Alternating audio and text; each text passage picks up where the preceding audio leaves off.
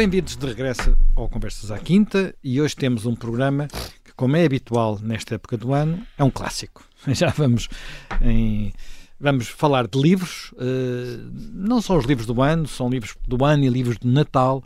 Nós temos também sempre um, um programa de livros para, para ler no verão, para ler nas férias. Hoje vamos falar sobre alguns dos livros, dos bons livros que saíram recentemente em Portugal e não só há sempre também uma escolha um pouco mais alargada. E, como também é, é muito habitual neste programa, há muitos livros de história aqui em cima da mesa. E vamos começar, talvez, eh, pelo princípio. Idade do Gelo, já me Gama.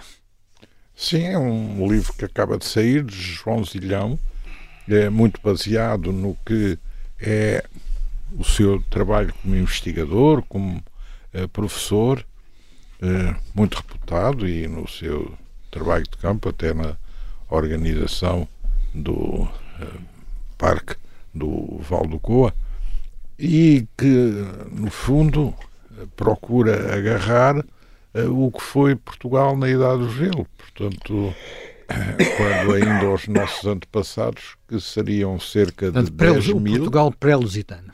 Exato. Bem pré-lusitano. Pré-viriato. 10 mil. Uh, uma parte do país estaria coberta de gelo, a costa teria contorno diferente porque o nível do mar era muito, muito abaixo do que é hoje. 140 metros, quase no seu limite mais baixo haveria glaciares a circular em frente da costa e haveria animais. E havia glaciares nas montanhas, no, no, no, na Serra da Estrela, também alguns na Mas isto Serra no do sentido do glaciar flutuante. Sim, sim, sim, sim. É, e haveria também ainda animais de grande porte e, portanto, é como esses nossos antepassados de há 300 gerações é, sobreviveram nesse contexto. E isto tudo baseado no que tem sido a recente descoberta científica a arqueologia do Paleolítico, na comparação com outras descobertas que têm sido feitas em Espanha, em outras partes da Europa, e portanto é um livro muito interessante. E com para... Neandertal, não é? Sim, é um livro muito interessante para compreender o nosso próprio país e é um livro fundamental na medida em que também nos ancora no território português, na identidade nacional e, portanto, é um livro contracorrente, no sentido que vai contra a desestruturação do conhecimento histórico pela ideologia radical. E já me, já me grapim, trazem outro também de história sobre Portugal. Vamos continuar em Portugal. Não, mas vamos primeiro ao, ao, ao Nuno Palma. Uhum. Uh, ao Nuno Palma. O Nuno Palma é um historiador económico Exatamente. Temos aqui as causas do atraso português. Eu, eu este livro, tive, enfim, tive, tive agora, tenho estado a lê-lo e acho que é um livro de facto fundamental porque é um livro, enfim, escrito por um, por um historiador. Ele, ele, é professor de, é ele é professor catedrático em, em, em Manchester. Manchester é? é, professor, é, é, um historiador económico. Historiador Nós não temos muitos historiadores historiador económicos. Mas que, para já atenção, que tem uma qualidade como historiador económico. Normalmente os, os, os, economistas têm uma dificuldade, usam uma linguagem de economês e têm uma dificuldade de comunicar para pessoas normais tremenda. E, ou às vezes até pretendem fazer da, enfim, da economia uma, uma ciência oculta. E, e Nuno Palma tem a qualidade que, por exemplo, via por exemplo em Schumpeter também, que são, são, são, escrevem sobre economia, ponham os, os quadros que é necessário acrescentar, mas são, são claros e percebe-se perfeitamente o que estão a dizer. E depois, de facto, este livro arruma com imensos mitos e, portanto, também, eh, enfim, despertou no, na, em alguns setores ideológicos uma, uma grande fúria que parece que até foi ao ponto de coisas ridículas como escreverem para para a Universidade de Manchester Ainda foi antes do livro. Ainda foi, foi antes, ainda foi antes. Ainda foi antes por causa de uma intervenção que ele Calma, fez. uma intervenção que ele fez numa conferência numa conferência aqui em Lisboa, exatamente. Agora, o livro é de facto um livro muito, muito, muito, muito interessante. Porque é um livro bastante. Enfim, Basicamente, o que ele nos diz é que o ouro do Brasil nos fez mal e, e, e os fundos europeus nos fazem muito mal. E também. que o momento em que estivemos, de facto, mais próximos de, de, da Europa, que foi os últimos anos do, do Estado Novo, os anos a partir de em que houve de facto uma, em termos, uma em termos com, em que houve mais convergência, mais não convergência. tem a ver com em mais próximo tivemos mais Sim, cedo, não é? Mais convergência, que houve mais convergência, digamos, em, em, em, termos numéricos, estatísticos, de crescimento, etc. Tudo isso. Bem, era, era a noção que eu tinha, mas gosto de ver, enfim, alguém especialista a, a sublinhar essas, essas coisas. Bem, uh, vamos mudar um bocadinho, isto são dois livros, nem não podemos continuar na história de Portugal. Tem aí mais um que é do, do Marshal Soult. Ora bem, aqui isto foi. Este um agora livro... não é em inglês, não é em português, não, é em francês. É, é em francês. São as memórias de Marshal. O, o, o Marshal Soult é um personagem muito, um personagem muito interessante da, da, da história francesa. Ele, Portanto, segunda, segunda invasão francesa. Segunda invasão francesa. Mas ele nasce, ele nasce 30 anos antes da Revolução Francesa e depois tem uma longuíssima carreira, porque ele é, enfim, é feito, é feito marechal por, por Napoleão em 1804. Depois é o homem que está à frente aqui das operações na Península uh, durante vários anos, não é? E depois de, de, do fim do, do bonapartismo, ele tem depois ainda uma carreira política em França, na, na monarquia de Júlio, bastante importante. Ele é três vezes três vezes primeiro-ministro no, no, nos, anos, nos anos 30 e 40 em França, do século XIX. Mas este livro é muito interessante porque eh, conta, e, enfim, eu devo dizer que já sabia isso, mas gostei, gostei de ver reconhecido por um francês. Ele, ele diz o mal que Napoleão imaginou a resistência dos portugueses, quer dizer, Napoleão estava à espera de uma, enfim, de um, de um povo mais ou menos acomodatício, que iria facilmente receber os franceses, e que se viu, de facto, foi que, enquanto não há dúvida que uma parte das classes dirigentes uh, pactuou, uh, congenou, e, enfim, o, o, o povo, e ele aqui fala permanentemente da resistência das milícias e do, e do povo português, uma resistência, enfim, permanente, em guerrilhas, em ataques. Com, e com grandes perdas para os franceses, que depois também, enfim, são obrigados a, a, ripostar e a retaliar com grande violência. Claro, eu conhecia, e nós todos conhecemos isso, o romance português do século XIX está cheio de narrativas dessas, no Camilo Castelo Branco, no Arnaldo Gama, em, enfim, em, em, muitos, em muitos escritores da, da época. E também sabemos isso pela própria história de Portugal, história das invasões francesas, mas é muito interessante ver aqui uh, de facto, a bravura desse, desse povo. E às vezes dá vontade de perguntar onde é que eles se meteram. É? Bem, eu, olha, por falar de bravura, eu trago dois livros sobre, enfim, não são exatamente os dois sobre a Ucrânia. Um é sobre a Ucrânia, o outro, o outro é uh, sobre aquela, aquela parte da Europa. Portanto, isso são de dois autores que eu, por razões diferentes, aprecio bastante. Um é o, esta a mais breve história da Ucrânia. Isto é numa coleção que agora está a ser editada em Portugal uh, pela Dom Quixote, que são a mais breve história, que tem alguns livros muito interessantes. Eu até já julgo já recomendei aqui, salvo erro, a mais breve história do, do Reino Unido ou da Inglaterra, uh, mas tem outros também interessantes sobre a Alemanha, uh, designadamente. A Índia, Hã? a Índia, a Rússia. A Índia, a Rússia, exatamente. Este é ele, o, o Zé Milhazes, é um livro dos Zé Milhazes, não é? Dos Zé Milhazes, uh, que hoje, enfim, desde que começou a guerra, se tornou uma das personagens mais conhecidas do que país. Fez o sobre a Rússia. E que fez o primeiro sobre a Rússia, que foi o livro mais vendido em Portugal o ano passado. Portanto, esse livro sobre a Rússia foi um absoluto sucesso de, de vendas, com dezenas de milhões de exemplares, coisa que em Portugal é sim, raríssimo. Sim, é raríssimo. É raríssimo. Uh, e ele agora uh, atirou-se para um terreno que ele não era tão, onde eventualmente não, não estaria tão à vontade, aliás, tem, eh, é um livro coautorado uh, por, por um historiador de, um, ucraniano, uh, Vladimir Dolin, uh, a mais breve história da Ucrânia. Eu acho que este, este, convém, não é só uma questão de nós contrariarmos as teses históricas de, de Putin, é, é ter uma noção de como a história por esta região do mundo é de facto uma história complexa.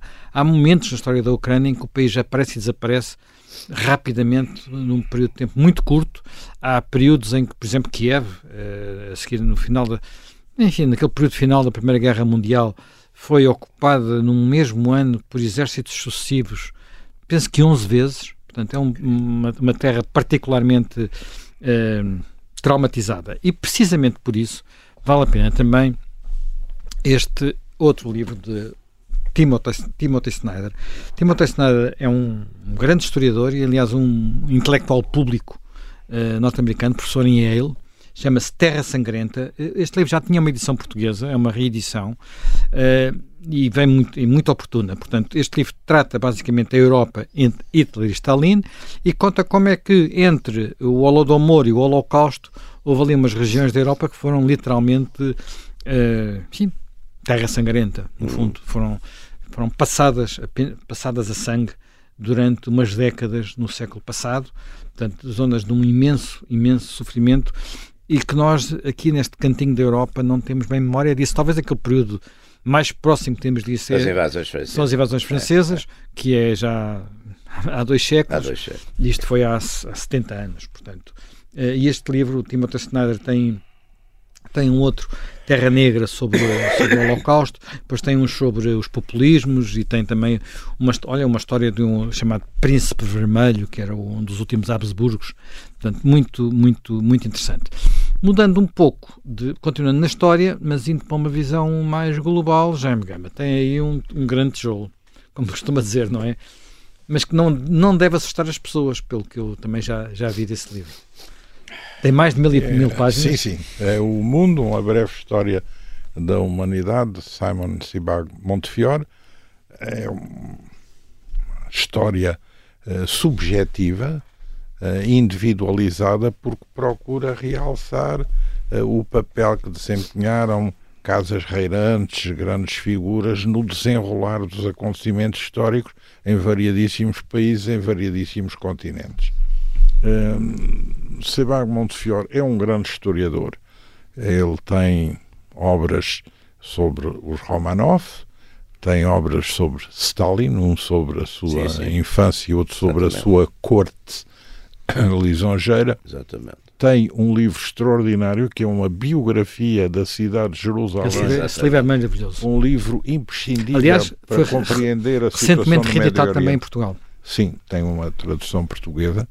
Uh, e é uh, também alguém que intervém uh, publicamente, designadamente sobre a situação atual no Médio Oriente, de forma pública, em podcasts. Ele é descendente de judeus portugueses.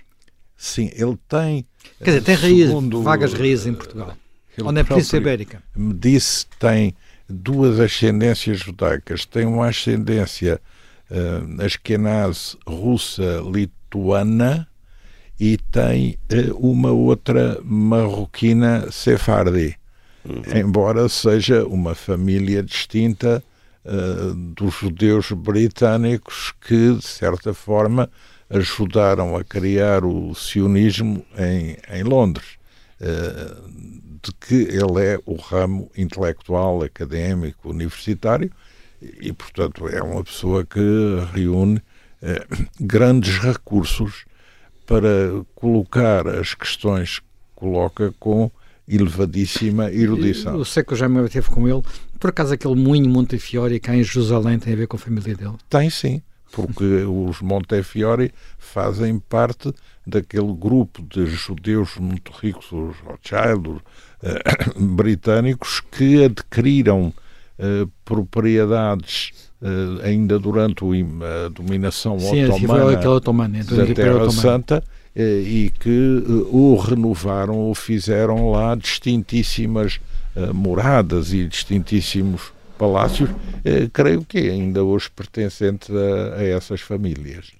Bem, nós continuando a falar de história, eh, vamos para, para a Bíblia e para as religiões, até porque temos cá hoje três livros sobre, esse, sobre essa área, não é? Eu trouxe dois livros sobre a Bíblia que são, enfim, estamos no Natal, as pessoas gostam de olhar para estas coisas, e são dois livros diferentes, mas ambos de autores portugueses e ambos muito, da minha perspectiva, muito interessantes, muito curiosos. O primeiro é este livro, uh, Francisco Martins, Bíblia tinha mesmo razão.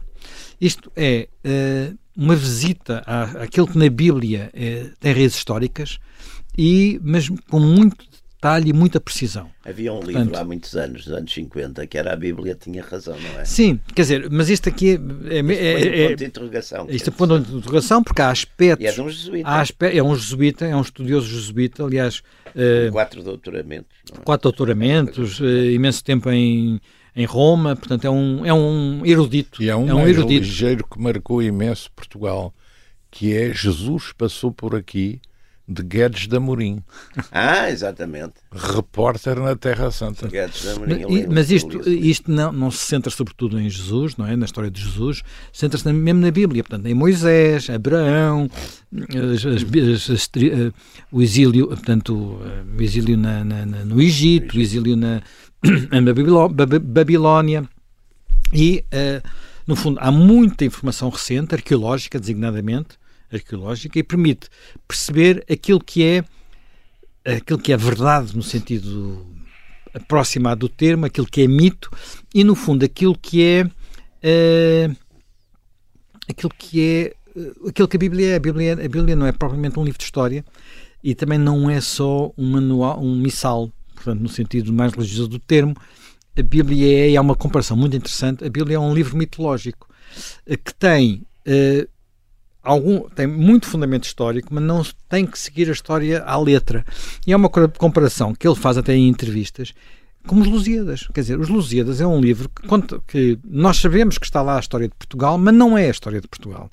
E, portanto, aqui está muito a história daquelas terras e de algumas coisas que ali aconteceram, mas não é aquela história, não é? Quer dizer, houve uma migração de Moisés do Egito para, ou de Moisés, ou alguém enfim, do Egito para a Terra Santa, mas não eram 10 mil pessoas, ou digamos aquela imigração gigante que vem, que vem contada.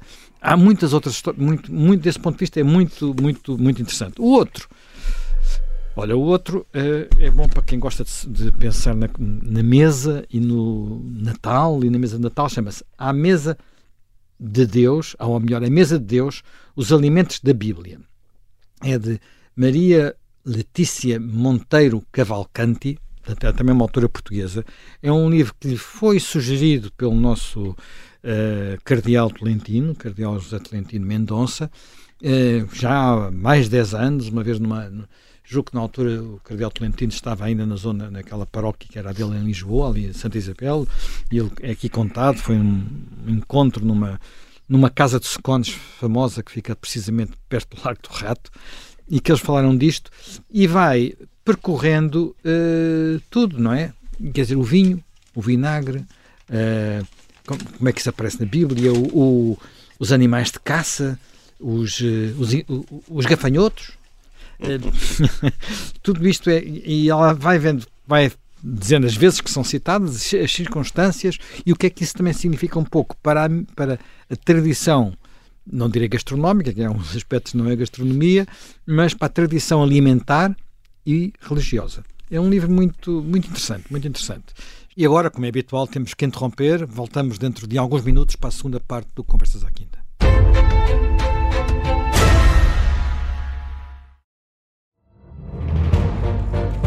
Esta é a história do padre obcecado com a infiltração do comunismo na Igreja que tentou matar o Papa em Fátima.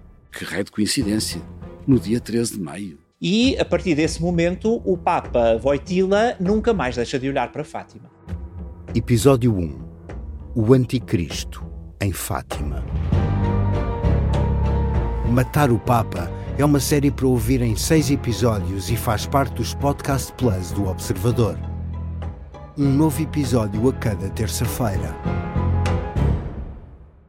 Os assinantes do Observador têm acesso antecipado a todos os episódios desta série, já disponíveis em observador.pt. Os Podcast Plus do Observador têm o apoio da Kia. Estamos de regresso uh, ao Conversas à Quinta. Já me gama. O enquadramento geral talvez disto tudo, não é? Uma coisa mais genérica. Bom, eh, é o segundo volume da História das Religiões, eh, coordenado cientificamente pelo professor Gouveia Monteiro, da Universidade de Coimbra, onde há um núcleo de História das Religiões. No primeiro volume foi abordado o cristianismo, o judaísmo, grandes religiões orientais, com exceção do taoísmo, que é agora abordado neste volume. Este volume tem uh, religião de Roma, da Grécia, mitos uh, germânicos, religião céltica, etc. Portanto, é um complemento do que já tinha sido iniciado no primeiro volume, mas como mas a demonstrar como as nossas universidades têm agarrado esta temática. É porventura de autoria portuguesa a primeira grande história das religiões, feita por diversos autores, eh, e que muito dignifica o papel de um centro de estudos numa universidade, neste caso a Universidade de Coimbra. Já que estamos a falar de universidades, o que é filosofia? O que é filosofia é um livro bastante importante de António de Castro Queiro, que é professor de filosofia antiga na Universidade Nova de Lisboa. Este livro tem uh, um grande mérito.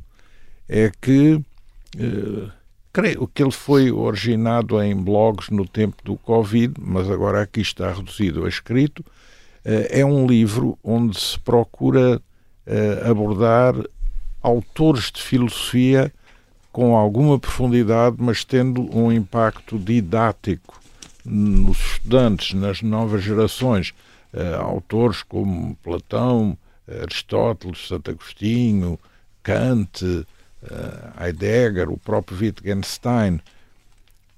Por que é que isto tem importância? Isto tem importância porque uh, o estudo da filosofia em Portugal tem sido, desde há uns anos a esta parte, eh, muito dominado pela lógica proposicional e pelo positivismo lógico. E, eh, digamos, essa orientação exclusiva tornou-se muito hegemónica na fabricação dos programas do secundário e depois também no livro escolar.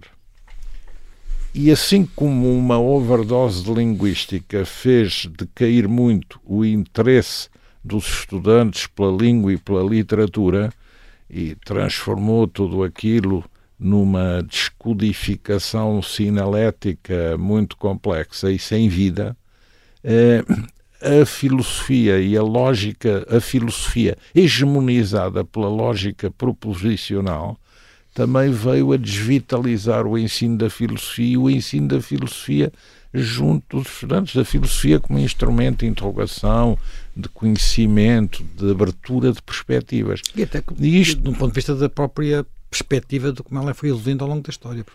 Exato, exato. É uma ruptura que seca. Eh, eu suponho que foi um pouco.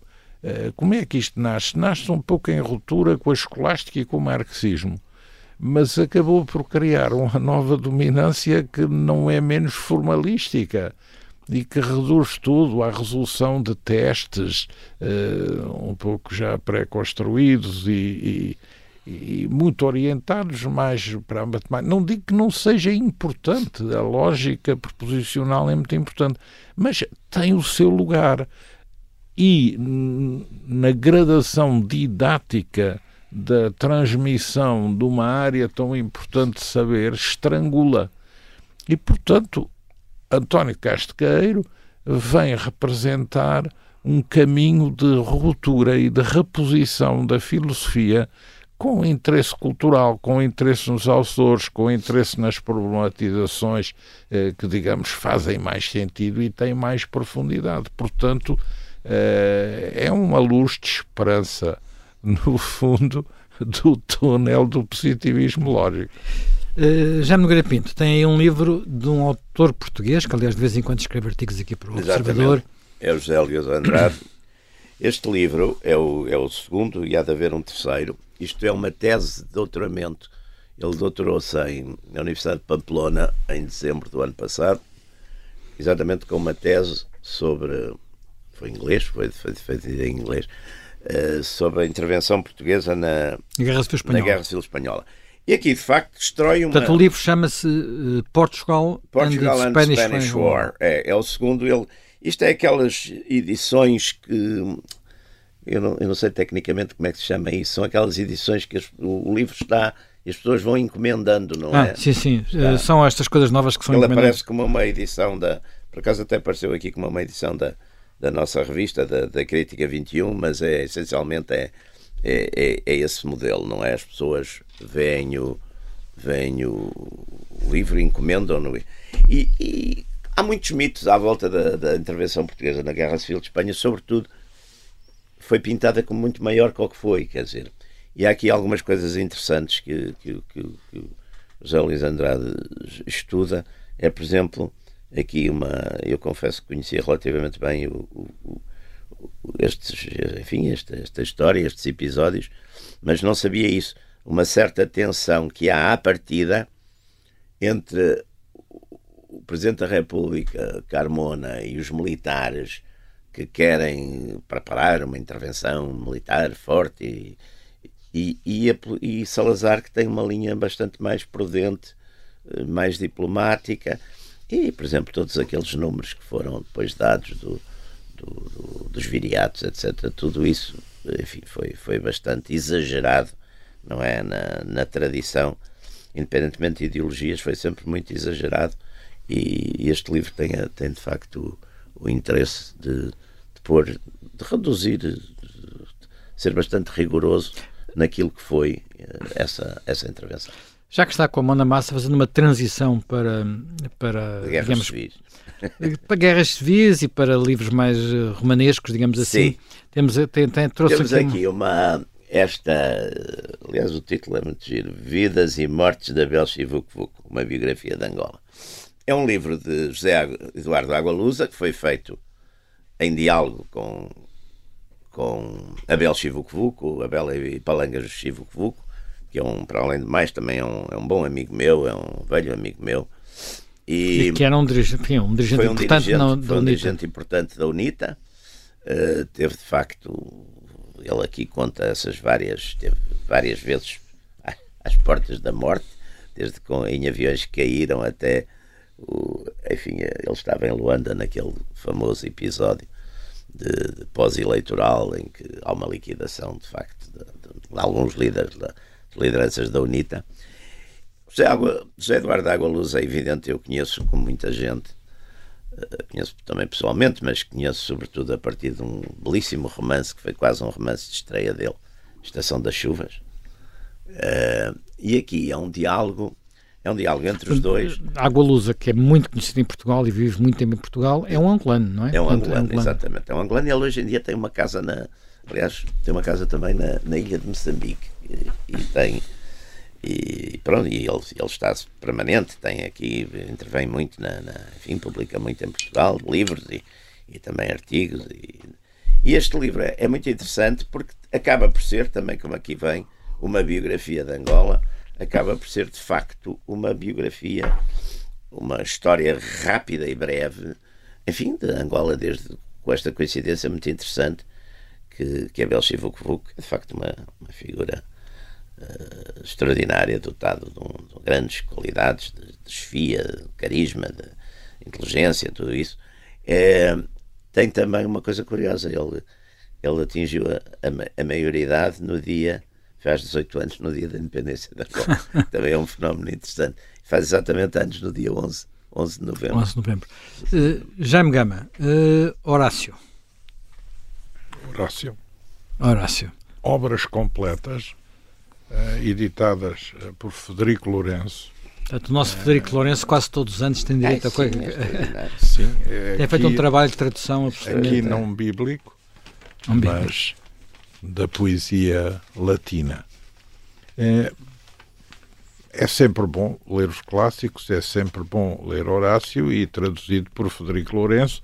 Há outras traduções uh, portuguesas, mas eu gostava, sobretudo, de chamar a atenção a propósito deste livro, eh, do tempo que tem vindo a ser recuperado num tempo perdido quanto à nossa relação com os clássicos e que acho que prejudica muito uh, esse desinvestimento, prejudica muito a língua portuguesa, a cultura portuguesa e o papel de Portugal na cultura portuguesa.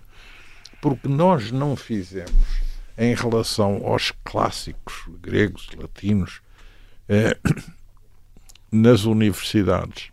Depois vou também dizer na Igreja Católica o que fizeram, por exemplo, as universidades de Harvard, de Cambridge, Oxford, a coleção uh, Les Belles Lettres da editora Guillaume Boudet, em França, ou a Conferência Episcopal de Espanha com a edição da Biblioteca de Autores Cristianos, Cristianos eu tenho que traduziu para castelhano tudo o que são os textos teológicos fundamentais. É um trabalho que o Gulbenkian começou a fazer há muitos anos, mas hum. nunca terminou. Sim, e nunca com sistematicidade. Uh, porque isso é fundamental uh, para manter uma relação da parte de quem eh, digamos, se insere numa língua universal e onde o seu acesso a esses dados foi primordial e, portanto, capturar boas traduções dos clássicos para o português teria sido um investimento cultural no espaço da lusofonia fabuloso e de grande importância na atualidade é curioso que uma, uma, uma, tradução nova e importante de um clássico continua a fazer notícias. Agora, por exemplo, na imprensa anglo-saxónica há uma tradução nova da Ilíada que toda a gente fala hum. dela. Enfim, eu não, não... Sobretudo se essas traduções, através do trabalho de pesquisa e de comparação eh, e de assimilação do que é, entretanto, descoberto quanto às línguas antigas, eh, se essa tradução atualiza e reverte tudo isso numa edição crítica, isso é um instrumento de alargamento não só da literatura, como do próprio conhecimento histórico e também é, é, algo que testa o que é o valor e o significado destas unidades de estudos clássicos. Também é preciso notar que nesta matéria todo esse desinvestimento é fruto de uma programação deficitária das fontes de investimento público à investigação científica que tendem a privilegiar mais a ciência das tecnologias na sua alocação de subsídios do que as humanidades. Eh, porventura ignorando que elas têm uma importância, porventura tão grande como a dimensão técnico-científica para a criação eh, de uma esfera de influência e para a irradiação de uma cultura. Já agora que estamos a falar de Federico Lourenço, deixem-me recomendar, não é um livro, é um podcast, é uma entrevista com Federico Lourenço, muito interessante feita num podcast chamado 45 Graus, do José Maria Pimentel. Ele faz entrevistas longas, uma hora, uma hora e meia, e uma dessas entrevistas, já aqui, talvez há dois anos, não, foi precisamente com uh, Federico Lourenço, e é uma entrevista particularmente interessante dessa de podcast 45 Graus. Bem, continuando na área do, da literatura, uh, um, um livro. Uh, que tem alguns aspectos surpreendentes. As Três Mortes de Lucas Andrade, do Henrique Raposo. O Henrique Raposo não é propriamente um romancista, um romancista conhecido, é um colunista do Expresso uh, e uh, há uns anos que se aventurou a escrever um, um, um, romance. Não creio que vá ficar na história da literatura portuguesa como romance, mas tem algumas passagens que, ao meu ver, revelam uh, um país que o próprio Henrique Raposo conheceu. Henrique Raposo, já uma vez temos aqui um programa sobre ele por causa do livro sobre o Alentejo, portanto, em que ele ia às suas origens familiares, lentejanas, e escreveu um livro sobre o Alentejo especial, controverso.